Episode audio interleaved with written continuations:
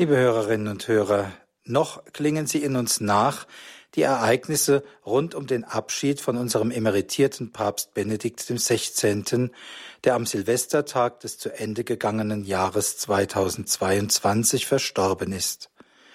Die meisten von uns fühlen sich ihm sehr verbunden, nicht nur, weil er ein deutscher Landsmann war, sondern mehr noch als einem Kirchenmann, der inmitten großer Wirren und Verunsicherungen im Glauben durch seine Lehre Halt und Sicherheit verkörperte, klar zentriert in der tiefen Beziehung zu Christus, in welche insbesondere seine Jesus-Trilogie gleichermaßen tiefe wie beeindruckende Einblicke gewährt. Verdienstvoll haben die christlichen Medien den Abschied von Papst Benedikt begleitet und so vielen eine Anteilnahme an den Ereignissen in Rom wie eine profunde Rückschau auf das Lebenswerk Josef Ratzingers gegeben. Radio Horeb etwa hat sein komplettes Programm umgestellt und eine Fülle von Sendungen zum Gedenken an unseren emeritierten Papst gebracht, sowie nicht zuletzt das Requiem aus Rom live übertragen.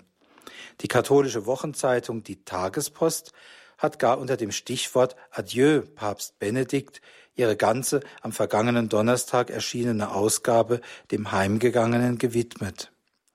Sie scheint mir wie ein Kompendium der Lehre und der Person Benedikts. Ein Querschnitt aus einer unüberschaubaren Fülle, verfasst von vielen verschiedenen Autoren. Aus dieser Fülle möchte ich heute einen Artikel herausgreifen, der anhand eines einzigen Begriffes zeigt, wie klar Papst Benedikt die Zeitumstände erfasste, sie im Lichte der katholischen Lehre einordnete, wie er aber damit auch missverstanden, missinterpretiert und abgelehnt wurde. Sie ahnen es vielleicht schon, ich meine seine Rede vom 25. September 2011 im Freiburger Konzerthaus. Mit dem Stichwort Entweltlichung der Kirche hat er damals viele aufgestört, gerade auch in den Reihen der Kirche. Seinen Artikel Entweltlichung zwölf Jahre später macht der Autor Andreas Vollbold an einem Gemälde von Caspar David Friedrich auf, der Mönch am Meer. Vor der breiten und dunklen Kulisse des Meeres steht eine einsame Gestalt, ein Mönch. Er bildet wenn man sich auf die Linienführung beschränkt, die einzige vertikale in dem ansonsten durch horizontale Linien bestimmten Bild. Die horizontale steht in der Theologie für die Beziehung der Menschen untereinander, die innerweltliche Ebene, und die vertikale demgegenüber für die Beziehung zwischen Gott und den Menschen, für die übernatürliche Seite, die Welt und Zeit übersteigt. Der Autor sieht Benedikt besonders bei seiner Konzerthausrede als einen, der nach oben weist, wo alles andere nach unten drückt. Er schreibt, Zitat, damals erhob er, Benedikt, sich vor einer Welt, in der die Horizontale so mächtig geworden ist, dass sie längst auch die Kirche, ihr Denken, ihre Strukturen und ihre Selbstverständlichkeiten prägt. Zitat Ende. Ich sehe, liebe Zuhörer, einen zutiefst prophetischen Dienst darin, aufzurütteln, wo eine falsche Schwerpunktsetzung entstanden ist und sich gar verfestigt hat. Es ist die Aufgabe des Propheten, seine Stimme zu erheben, wo immer die Gefahr besteht oder der Zustand sogar schon eingetreten ist, dass die Horizontale die Vertikale abschneidet. Dabei ging es Papst Benedikt genau nicht um ein Ausspielen des einen gegen das andere, sondern vielmehr um deren rechte Relation. Der Autor schreibt, Zitat, hätte man genau hingehört und wäre man seinem, also Benedikts, Worten, seinen Worten gerecht geworden, so hätte man festgestellt, der Papst spielte nicht Strukturwandel gegen Herzensänderung, Sendung in die Welt gegen Bekehrung aus, Wohl aber betonte der Nachfolger Petri, was schon die apostolische Kirchenordnung um 380 formulierte. Nicht das Mitleben mit der Welt wird den Gerechten zum Vorwurf, wohl aber die Anpassung an ihre Gesinnung. Zitat Ende. Wo solches geschieht, bedarf es einer Kurskorrektur, um der Sendung durch Christus, das Evangelium zu verkünden, gerecht zu werden.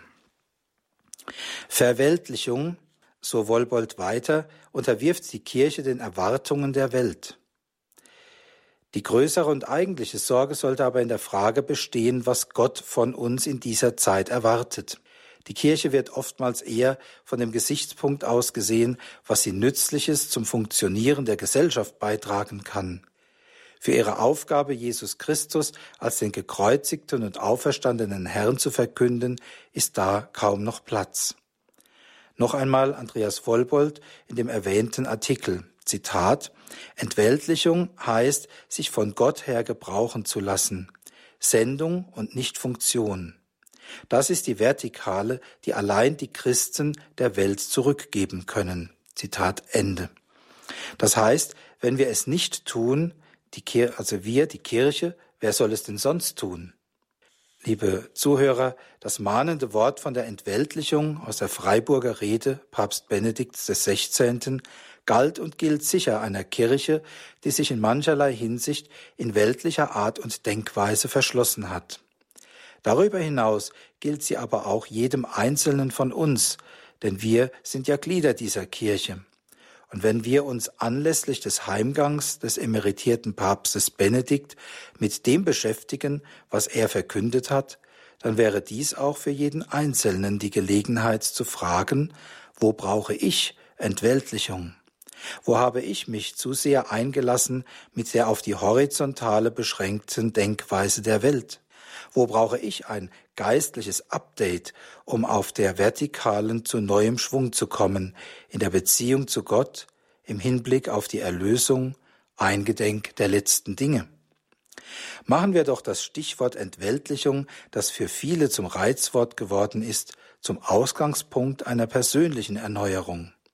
Bitten wir Gott, dass er uns helfe, uns zu lösen, überall dort, wo wir fester an die Welt gebunden sind, als unsere Pflichten gegenüber dem Nächsten es verlangen, um Geist und Herz neu zu ihm zu erheben und aus der Begegnung mit ihm Hoffnung, Kraft und Trost zu schöpfen, gerade in einer so schwierigen und bewegten Zeit wie der unseren. Das geistliche Erbe unseres heimgegangenen emeritierten Papstes Benedikt kann uns dabei eine treffliche Hilfe sein. So darf ich Ihnen zum Schluss den Segen spenden. Der Herr sei mit euch. Und mit deinem Geiste. Es segne und behüte euch der allmächtige und barmherzige Gott, der Vater und der Sohn und der Heilige Geist. Amen. Gelobt sei Jesus Christus. In Ewigkeit. Amen.